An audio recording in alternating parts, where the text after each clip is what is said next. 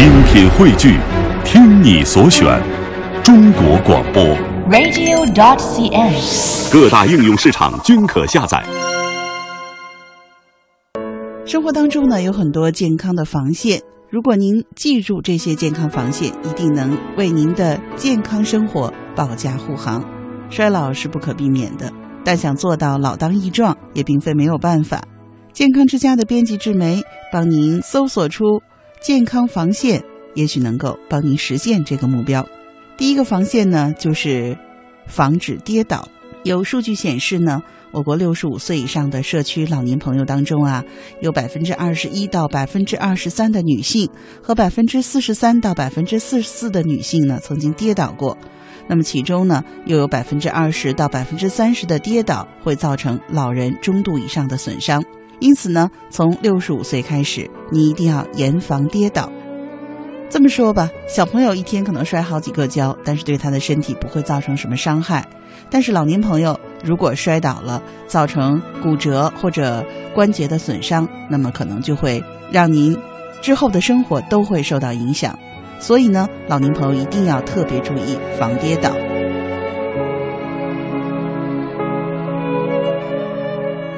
那么，除了我们起居坐卧要非常小心之外呢，还要注意补钙，预防骨质疏松。比如多喝牛奶，多吃虾皮、麻酱等含钙高的食物，并且养成晒太阳的好习惯。其次呢，就是活动一定要慢，无论是从床上起身还是外出走路，都不要着急，防止意外。再次呢，我们要清除家中可能造成跌倒的障碍，比如说浴室呢要做好防滑的设施。厕所最好装上扶手，过道呢不要堆积杂物，灯光呢要足够的明亮，尽量不要使用过高的储物柜等等。最后还有一条呢，就是要选择适合的运动，运动呢能够增强我们肌肉的力量，改善平衡。但是呢，老年朋友一定要根据您自己的身体适可而止，循序渐进，不要选择太剧烈的运动。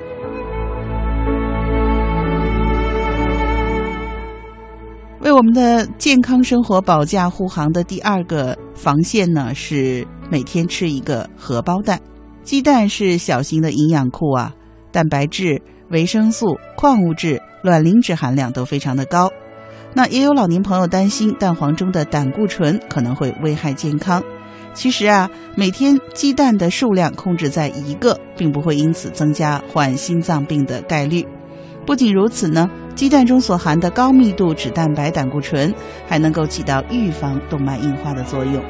所以在这里呢，建议老年朋友啊，每天吃一个鸡蛋，那以煮鸡蛋为首选，比如煮白鸡蛋、煮荷包蛋等等都是很好的。这种烹饪方式呢，最易于营养物质的存留，而且有助于更好的被人体吸收。煎鸡蛋是不太推荐的啊，因为煎鸡蛋含油量过高，如果煎得过熟呢，还有可能产生不好的物质。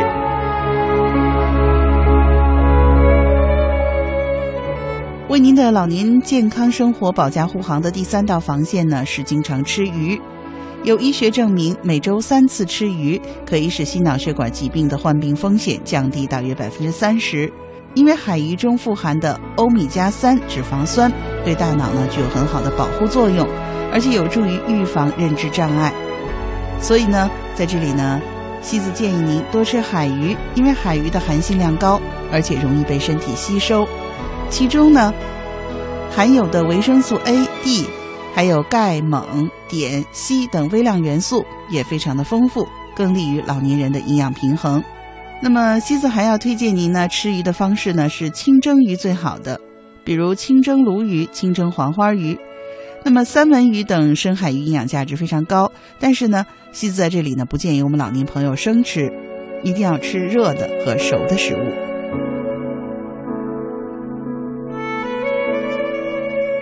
远离疾病，为晚年的健康生活保驾护航的第四道防线呢，是中午最好是打个盹儿。有些人啊，觉得老了自然的睡觉少，所以不太重视补觉。事实上呢，老年朋友的机体抵抗能力下降，而且夜间呢容易失眠，更需要通过午睡来为身体充电。那老年朋友午睡啊，有几个注意事项：一是呢，时间最好是在十一点到一点之间，而且呢，一次不要太长，三十分钟左右就好了，不要超过一个小时。否则呢，进入深度睡眠的状态可能会影响您夜间的休息了。第二呢，就是午餐之后呢，要稍微停一下再睡，而且午餐不要吃得过饱，否则的话呢，会影响睡眠的质量。三呢，是你一定要躺下来睡，而且呢，一定要注意保暖，不要靠在椅子上或者沙发上，甚至趴在桌子上午睡，这样呢，其实对我们的身体是不利的。第五个防线是，六十岁以后啊，要经常体检。老年朋友进入六十岁大关以后呢，身体机能开始出现各种各样的下降，因此呢，建议把体检的频率增加到每半年一次，以便来及时了解自己的身体状况。现在正规的体检机构都有针对不同的年龄、性别的老人定制的体检套餐，可以根据自己的情况进行选择。那总体而言呢？除了常规的检查，老年朋友还要重视防癌筛查、心脏、脑部及胃肠检查。另外呢，西子还要提醒您的是啊，拿到体检结果以后，一定要及时的请医生来帮忙解读，按照医嘱来进行调整。体检的结果呢，要保存好，以便和下一次的结果做个对照，也可以在需要的时候拿给医生做参考。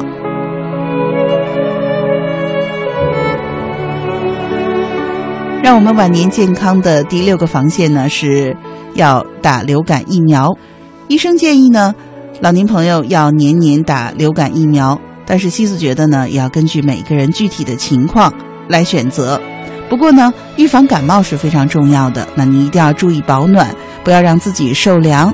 同时呢，也要避免到人流过多的地方，特别是雾霾天，最好少出门。一旦出门呢，一定要戴口罩。保护好我们的呼吸道。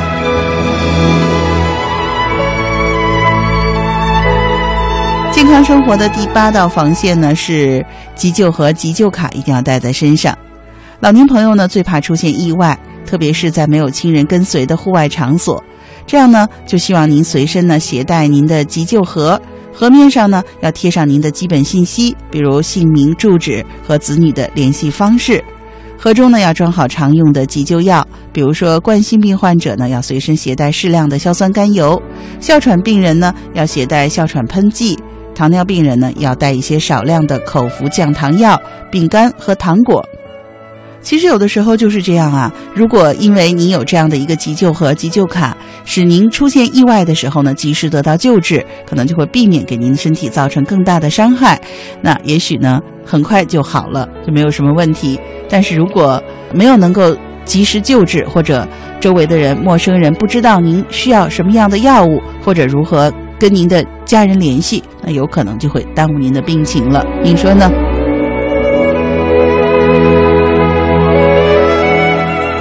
好，最后我们再说说，让我们的晚年健康长寿的第八个防线，就是要经常旅游。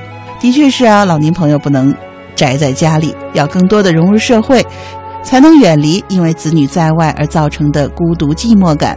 无论是和老朋友聊天散步，还是结伴出游，都是健脑健心的。